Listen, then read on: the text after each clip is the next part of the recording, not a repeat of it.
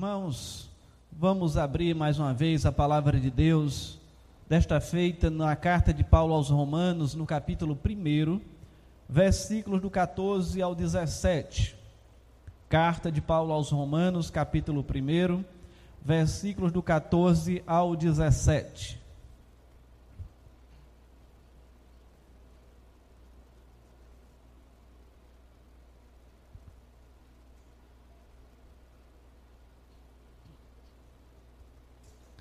Nesse texto, a palavra de Deus diz assim: Pois sou devedor tanto a gregos como a bárbaros, tanto a sábios como a ignorantes.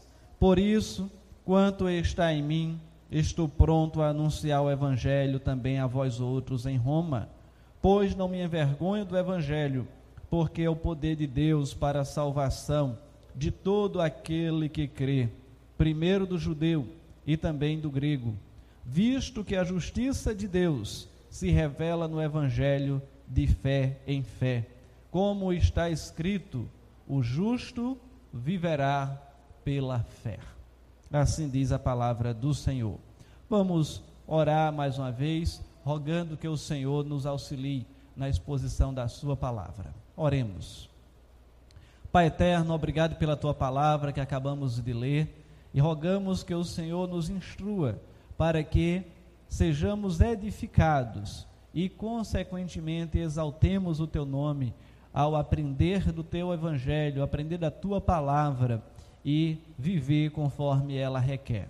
Então, dá-nos a graça de permanecermos fiéis à tua palavra e, nesta hora, nos ajuda, Senhor, mediante o teu Santo Espírito, em primeiro lugar, a minha pessoa para expor a tua palavra e também aos irmãos, para que possam compreender da tua palavra e o Espírito Santo mesmo aplique-a a cada coração. Em nome de Jesus, amém. Irmãos, quando se examina a carta de Paulo aos Romanos, se percebe desde o início que Paulo evidencia o seu profundo desejo de estabelecer uma relação bem próxima com aqueles que seriam seus leitores. Nestes versículos que fazem parte da introdução da carta, introdução esta que compreende do versículo 1 ao 17, eu já falei isso aqui em outras oportunidades e repito agora. O pastor comentarista chamado John Stott, ele os divide em três partes. A primeira, do versículo 1 ao 6, onde ele denomina de Paulo e o Evangelho. A segunda, dos versículos 7 ao 13, onde ele denomina de Paulo e os Romanos. E a terceira, compreende dos versículos 14 ao 17, onde ele denomina Paulo e a evangelização. Sobre Paulo o Evangelho e Paulo os Romanos, nós já pregamos aqui. E hoje vamos então tratar dessa terceira parte, Paulo e evangelização. Assim, Paulo, depois de apresentar-se, incluindo nessa apresentação, o seu apostolado e sua forma de entender o Evangelho, depois de escrever isso, ele agora passa a, a tratar de uma questão ampliada de como ele entende o Evangelho, mas especificamente destacando ou fazendo três declarações bastante fortes. A primeira ele diz: sou devedor, no versículo 14. A segunda, no versículo 15, ele diz: estou disposto. E a terceira, no 16, ele diz: eu não me envergonho do Evangelho. E por que estas declarações, elas são tão impactantes? Porque elas são totalmente contrárias à atitude de muita gente que vive neste mundo hoje, se dizendo muitas vezes crente, mas que não tem a mesma liberalidade ou disponibilidade ou pensamento ou entendimento do evangelho que Paulo tinha. Muitos hoje em dia tendem a encarar a evangelização como uma opção extra. Acham que estão, muitas vezes, até prestando um favor a Deus, Paulo, porém, ele fala na evangelização como uma obrigação que ele tinha a cumprir. Um sentimento, então, que se vê distante de alguns nos nossos dias.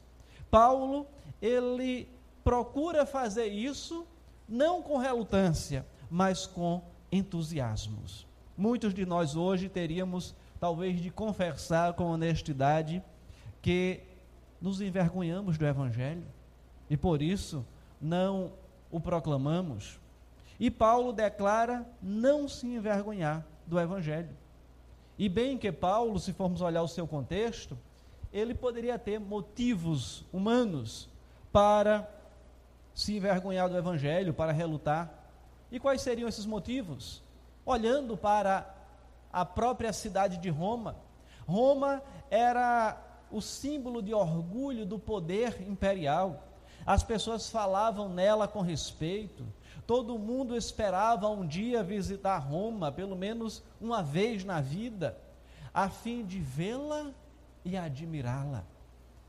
E Paulo agora ele escreve para os seus interlocutores, para os irmãos ali de Roma, não desejando visitar a capital do império como um turista, mas como um evangelista. E para pensar que tinha algo a dizer que Roma precisasse ouvir. Pois ele diz: Eu quero ir aí falar do evangelho para Roma depois eu quero que vocês me enviem para a Espanha. De forma que alguém poderia dizer: Mas quem é Paulo para querer vir na capital do império ensinar alguma coisa? Paulo não era aquela pessoa que humanamente ou fisicamente, pelo menos a tradição, a história vai dizer que ele não era uma pessoa muito afeiçoada. Ele era baixinho, nariz pontiagudo, disse que careca. Então não era alguém que dissesse, esse vai provocar um impacto aqui de chamar atenção inicialmente. Mas Paulo não estava ali para falar de si mesmo, ele estava ali para falar do Evangelho. De forma que ele entendia então que era devedor, que estava disposto a proclamar o Evangelho e de que não se envergonhava desse Evangelho. Mas então, qual era a fonte de tanta perspicácia, de tanta, tanto entusiasmo que Paulo tinha pelo Evangelho? E ele então vai apresentar as razões. E é por isso que eu quero compartilhar com os irmãos nesta noite o seguinte tema: Paulo e o seu entusiasmo pela evangelização.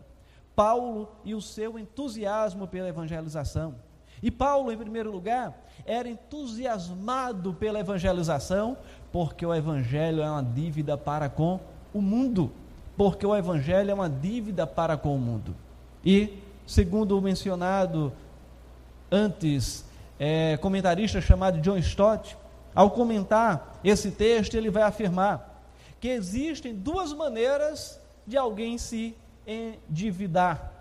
A primeira é adquirir dinheiro emprestado de alguém, de uma instituição bancária, um financiamento, alguma coisa desse tipo, se fôssemos contextualizar. A segunda é quando alguém nos dá a condição de portador, quando vamos entregar um valor a uma terceira pessoa. Suponhamos que está aqui André e ele deve mil reais para o presbítero Edilson. Deve não, aqui é só uma suposição, tá bom? Mas ele me entrega esse valor para eu passar para Edilson. Então, na verdade, André não está mais devendo a Edilson, quem está devendo agora sou eu, porque eu estou com essa incumbência de repassar esse valor. E é nessa perspectiva que Paulo, então, ele coloca que é devedor. É nesse segundo aspecto de endividamento, pois ele não pegou nada emprestado dos romanos que tenha que devolver. Mas Jesus Cristo lhe confiou o evangelho para ser passado para os romanos. Várias vezes em suas cartas, ele fala como o evangelho lhe foi confiado, de como ele era encarregado de anunciá-lo. Então ele se torna devedor neste sentido, presbítero Edilson. De forma que ele diz: Eu recebi de Cristo essa incumbência de proclamar o Evangelho, seja para os romanos ou para quem quer que fosse, de maneira que ele agora ele se tornava devedor àquelas pessoas de cumprir o que Cristo tinha lhe incumbido de fazer. E é verdade que essa analogia ou essa metáfora teria uma relação maior com a mordomia cristã, com a administração, mas trazendo para esse contexto, a ideia é a mesma, não é diferente. Pois foi Jesus Cristo, conforme já dito e repito, que fez Paulo devedor ao confiar-lhe o Evangelho. Agora, Paulo tinha uma dívida para com os seus interlocutores. Como apóstolo dos gentios, ele tinha uma dívida particular com aqueles que não eram judeus. E quando ele expressa, então, no verso 14: Eu devo tanto a gregos como a bárbaros, tanto a sábios como ignorantes. É o que ele expressa aqui. E quando ele faz essa classificação, pode ser que os dois pares das palavras, quando ele fala aqui, ó, gregos ou bárbaros, sábios ou ignorantes, esses dois pares é, indique não necessariamente um, um, um, contraste, mas talvez apenas uma pequena diferenciação entre essas pessoas que faziam parte do mesmo grupo, ou em relação à nacionalidade, cultura, linguagem, algo desse tipo, mas independente disso, independente de nação, independente de, de intelectualidade, ele simplesmente diz que é devedor. Ou seja, qualquer pessoa que tivesse a necessidade de ouvir o Evangelho, ele entende que era devedor àquela pessoa. E é nessa perspectiva. E nós também, irmãos, de semelhante modo, somos devedores para com o mundo, ainda que não sejamos apóstolos. Se o Evangelho chegou até nós, como de fato aconteceu, não temos o direito de guardá-lo só para nós. Ninguém pode reivindicar é, uma particularidade do Evangelho. O Evangelho é nosso, mas é de todos, de todos aqueles que têm o direito de receber esse Evangelho, de ouvir esse Evangelho. E a boa nova de Deus, ela é para repartir. Não podemos ser egoístas. É nossa obrigação fazê-la conhecida de outros. E esta é a primeira motivação de Paulo. Ele estava ansioso porque ele estava endividado e queria pagar a sua dívida. E em qualquer lugar do mundo, deixar de, uma, de pagar uma dívida né, é considerado vergonhoso. E nós também deveríamos estar ansiosos para pagar essa dívida que o Senhor nos incumbiu de pagá-la. E nós somos então desafiados, nós que aqui estamos, você que está na sua casa, em primeiro lugar, entender realmente o conteúdo desse evangelho. E depois, entendendo esse conteúdo desse evangelho, proclamá-lo àquele que, àqueles que estão à nossa volta. E só para deixar claro qual é o conteúdo do evangelho. O conteúdo do evangelho, ele vai demonstrar a necessidade que nós temos de reatar o nosso relacionamento com Deus. Ser humano criado em estado de perfeição. Pecado ingressa no mundo. O ser humano perde esse estado de perfeição. Antes vivia em comunhão diária com Deus. Lembram-se do texto de Gênesis? Pela viração do dia, o Senhor vinha até o jardim plantado no Éden e ali conversava face a face com Adão. Depois do pecado, foi o que aconteceu? Esse diálogo foi extinto, foi rompido. E o que é que Jesus faz? Ele agora vem para restabelecer esse diálogo, restabelecer essa comunhão. Sem esse restabelecimento, o ser humano ele permanece separado de Deus. E essa separação ela perdura a vida toda, mas ela transcende, ela ultrapassa o lado da vida. Ela sobrevive essa diferença à própria morte. Pois no outro lado da vida, Quem não tem hoje essa relação com Deus, lá também não terá. E qual é então a mensagem do Evangelho? Quais são as boas novas? É entender que Jesus foi enviado pelo próprio Deus para morrer na cruz do Calvário e nos dar a condição de reatar esse relacionamento com Deus deste lado da vida.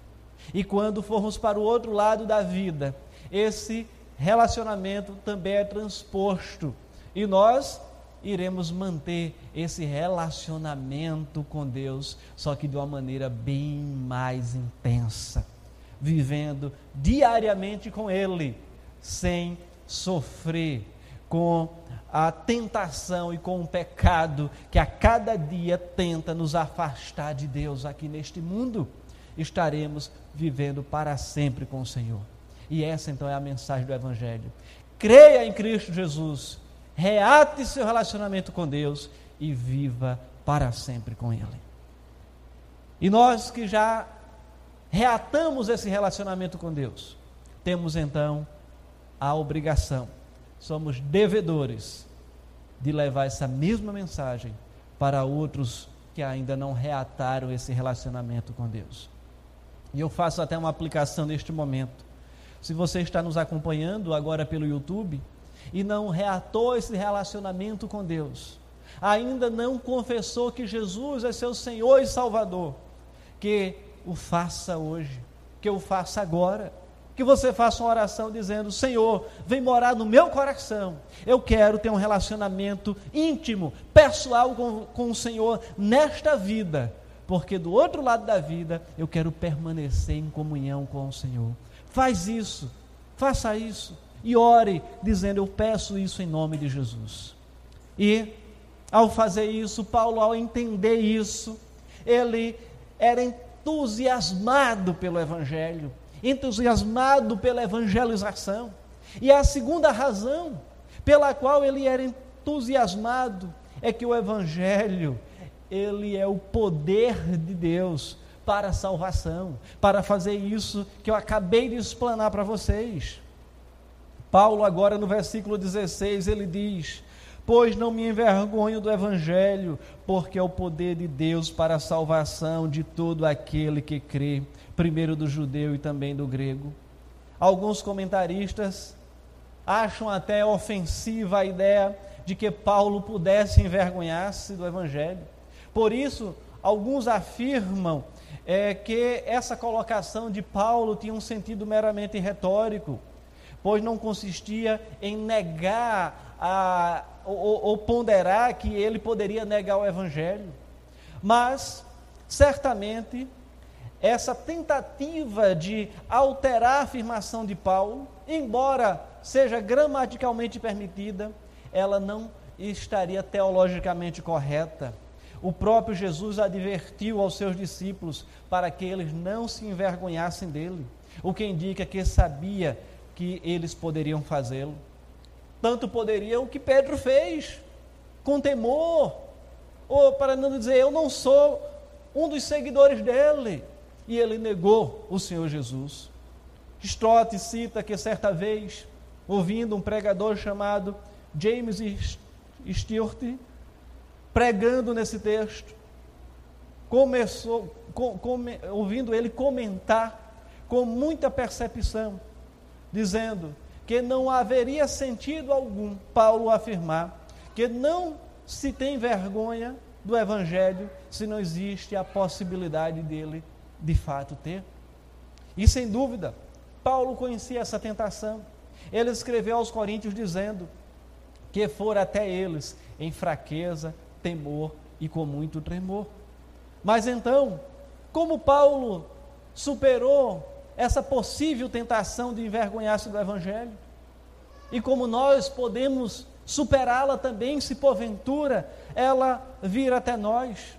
Segundo o apóstolo, é lembrando que essa mensagem, que essa mesma mensagem que algumas pessoas desprezam em virtude da sua fraqueza, é na verdade o poder de Deus para a salvação de todo aquele que nele crê.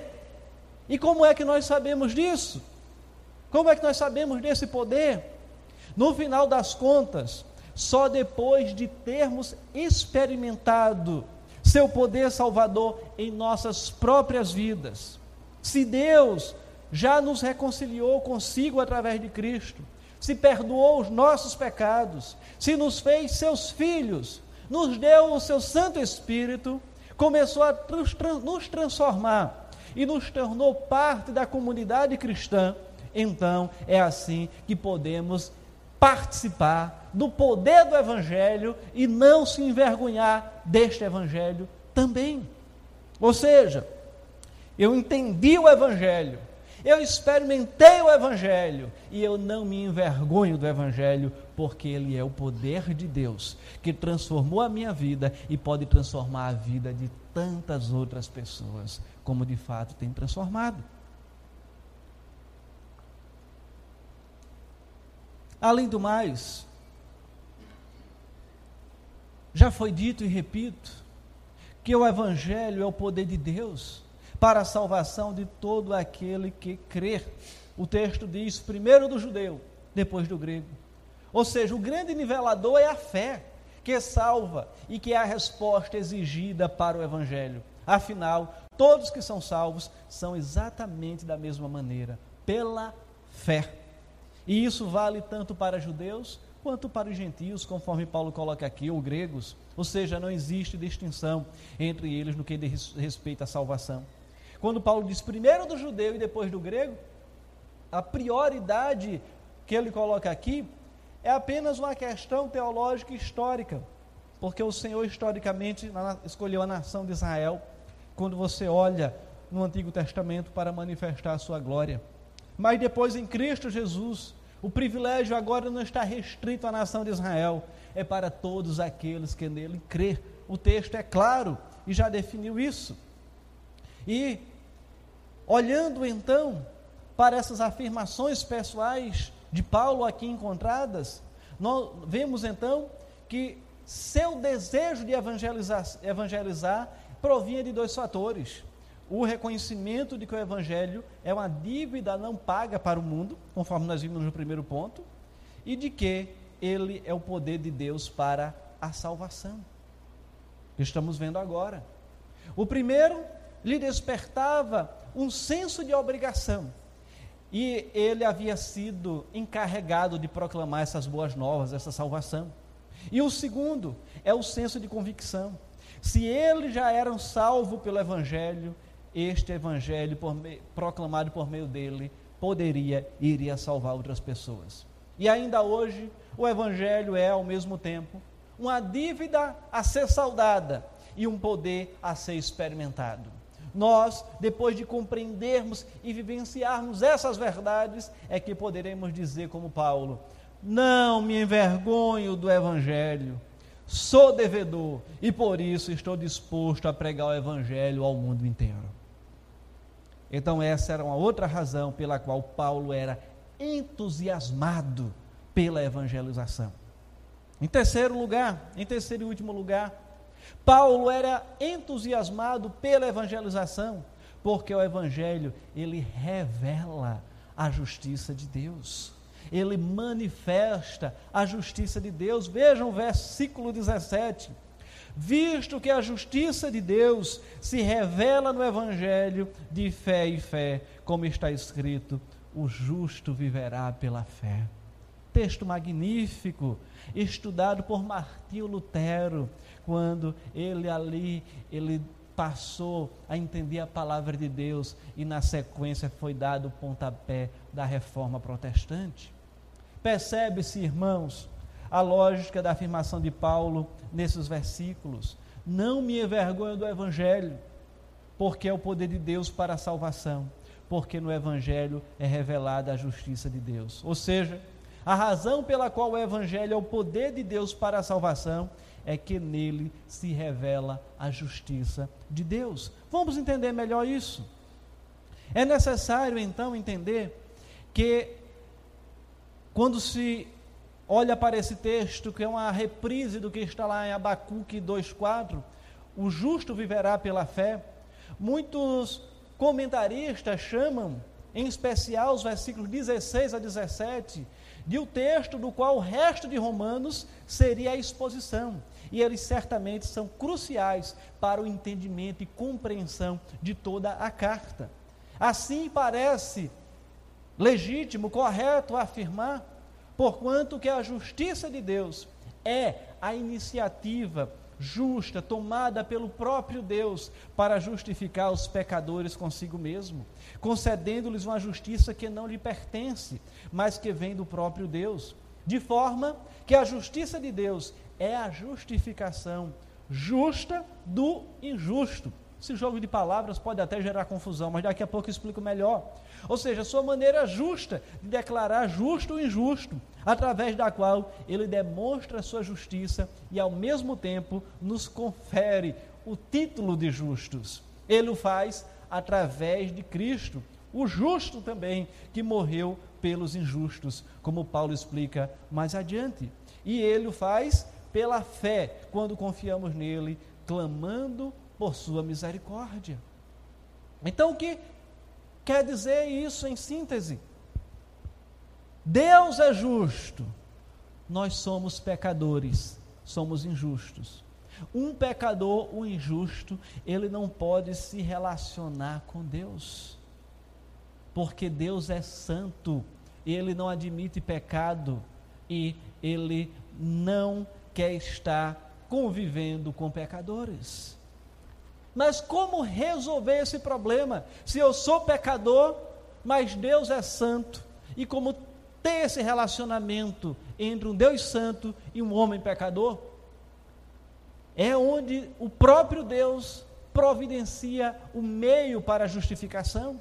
Envia Jesus Cristo, alguém que não era pecador, para morrer na cruz do Calvário, o justo pelo injusto e agora, quando o injusto que sou eu, creio que o meu Deus, um Deus santo, fez isso, eu sou justificado. Eu me torno justo em Cristo Jesus e passo a me relacionar com esse Deus santo por meio da oração. Isso não significa que eu não peque, não significa que eu ainda não tenha minhas falhas aqui neste mundo, mas cada falha minha, cada pecado meu, eu posso, mediante a própria orientação da Bíblia, me colocar diante de Deus em oração e dizer: Eu fiz isso, isso, isso e isso. Eu sou pecador. Me perdoa, Senhor, em o um nome de Jesus, porque Ele foi quem morreu por mim lá na cruz. E reatar esse relacionamento a cada momento que ele for rompido, de maneira que ao fazer isso em Cristo, nos tornamos justos e podemos falar com o Deus Santo.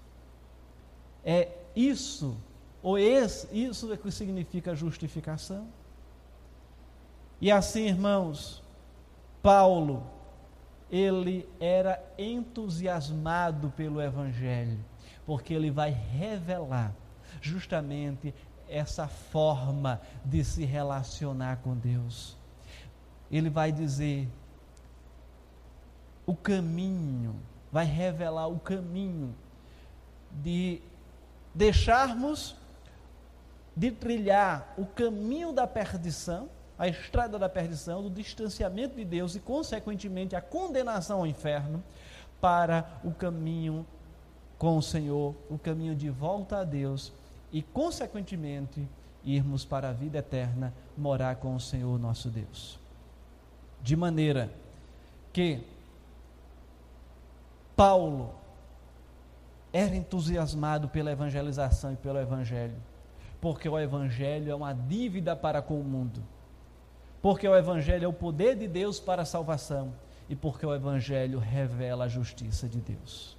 E nós temos esta mesma compreensão do evangelho, temos a percepção que nós temos uma dívida para com aqueles que estão à nossa volta e não conhecem o evangelho ainda.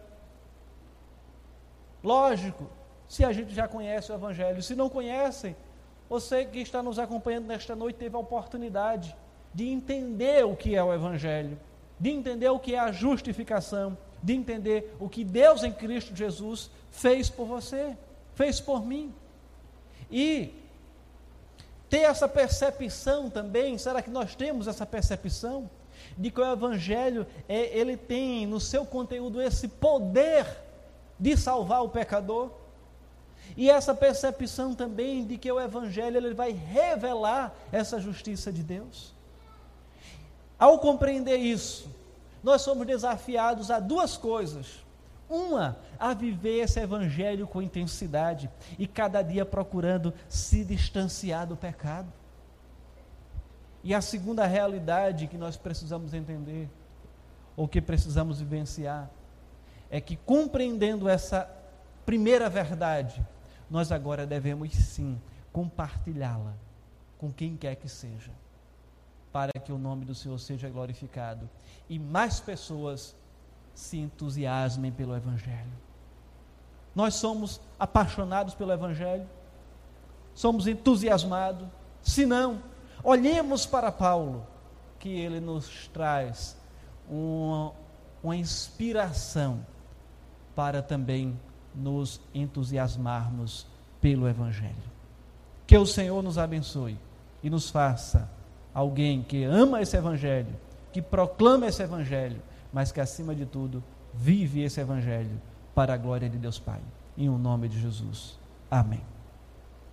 Quero convidar você a orar nesse instante, aonde você estiver, que você feche os seus olhos e possa refletir sobre essa realidade do evangelho. Se você ainda não crê nesse evangelho, que você possa fazer uma oração dizendo: Senhor, eu quero hoje, nesta noite, me entregar, entregar a minha vida ao Senhor, e eu quero crer neste Evangelho para eu ter a minha salvação em Cristo Jesus. Se você já crê neste Evangelho, mas não é o entusiasta, você não está entusiasmado com ele, que se sente que ao fazer isso está em pecado, que possa também orar ao Senhor e dizer: Senhor, transforma o meu coração, transforma a minha vida, me faz uma pessoa entusiasmada pelo Evangelho, como foi o teu servo Paulo. Que esse seja o, o teor da nossa oração. Vamos orar. Pai eterno, estamos diante de Ti nesta hora. Louvado seja o Teu nome, santificado seja o Teu nome, exaltado e glorificado seja o Teu nome nesta noite, pela Tua palavra, pelo Teu servo Paulo, que deixa o seu exemplo de tantos anos lá atrás e podemos olhar para esse texto e ver como ele amava o Senhor, como ele amava a tua palavra e como ele era entusiasmado por esta proclamação, por poder entendê-la. Pai Santo, continua então a moldar, a mover os nossos corações. Primeiro, Senhor move o coração endurecido, talvez desse que está nos acompanhando e ainda não crê no Senhor como Salvador transforma esse coração. Retira, Senhor, dele os pecados que o impede ainda, as travas da sua mente que o impede de assumir esse compromisso. Ou quem sabe, aquele que já conhece o Senhor, mas está frio na fé, está desanimado, ou está em pecado e acha que não consegue vencer, que essa pessoa possa se entusiasmar pelo teu evangelho e dizer: Eu vou vencer esse pecado, eu vou ter a minha alegria renovada, eu vou ter as minhas forças restabelecidas, e em Cristo Jesus eu vou ser vitorioso em tudo isso. Ó oh, Senhor, dá-nos, ó Pai, também a percepção do verdadeiro Evangelho e nos traz o senso de devedores, de que devemos proclamar esse evangelho, como Paulo proclamou por se sentir devedor. Ó oh, Pai Santo, invade os nossos corações nesta noite, nos transforma, seja de uma forma ou de outra, e nos faz entender, viver e compartilhar esse evangelho. Senhor, quantas vezes nós compartilhamos nas redes sociais, seja no Facebook, seja no Instagram, seja no WhatsApp, qualquer outro tipo de rede em que nós compartilhamos às vezes notícias, alguma coisa engraçada, e o teu evangelho, por que é que nós muitas vezes não temos compartilhado? Será, Senhor, que temos vergonha.